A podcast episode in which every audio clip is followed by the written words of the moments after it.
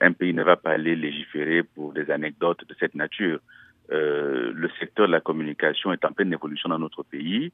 Il était important de repréciser le cadre général dans lequel ce secteur doit pouvoir se dynamiser avec les nouvelles évolutions. Il est aussi important de redéfinir le rôle, le métier de journaliste.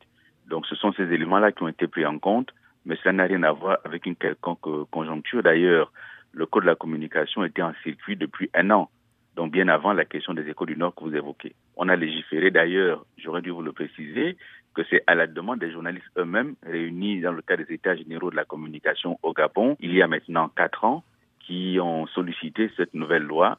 Et donc le gouvernement a mis en chantier cette loi depuis trois ans.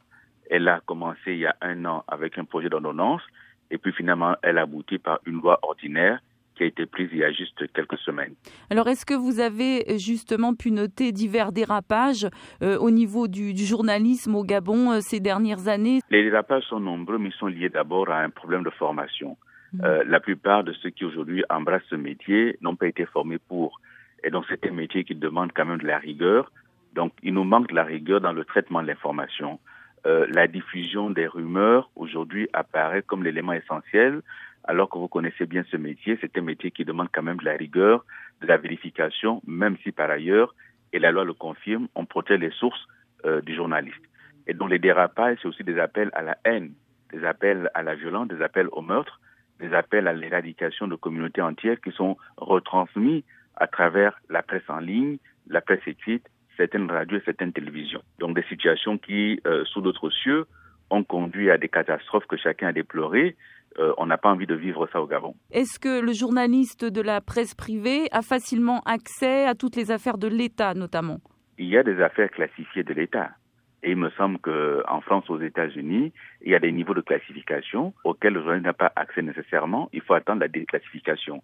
Et donc, si vous voulez parler d'affaires concernant la sécurité de l'État, personne ne va y avoir accès, ni journalistes publics, ni journalistes privés.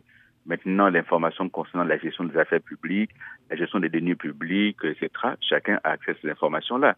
Pour ce qui était de la, rumeur annoncée par euh, euh, les échos du Nord euh, au sujet de l'arrestation présumée d'un chef du renseignement, est-ce que vous pensez que sa rumeur était ciblée ou qu'elle était innocente? Ce que je sais de ce monsieur, c'est que c'était militant et que son journal est un organe militant, c'est un organe politique. Et donc, la rumeur qu'il a lancée, elle était ciblée, elle était voulue, elle avait vocation à déstabiliser un pan de l'État. Voilà, donc c'était voulu. Et pourquoi est-ce que 14 salariés journalistes avaient été arrêtés à partir du moment où l'on imagine que c'est un seul journaliste qui a écrit l'article, non? 14 personnes n'ont pas été arrêtées. Il y a eu la volonté d'interpeller, pas d'arrêter. Et donc, ils ont été interpellés et relâchés, je crois, le jour même ou le lendemain.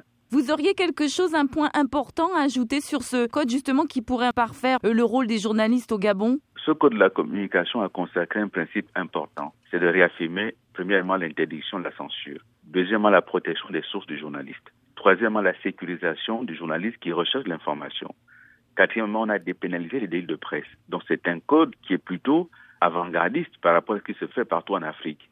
Je ne comprends pas les incompréhensions qu'il y a autour de ce code Maintenant, comme toute situation, bah, le code a vocation également à protéger la liberté du citoyen et donc faire en sorte que le journaliste n'écrive pas tout et n'importe quoi parce qu'on protège aussi le citoyen. Mais d'abord, je pense que la presse n'a pas lu ce nouveau code parce que ce uh-huh. code a été publié depuis maintenant un mois et demi.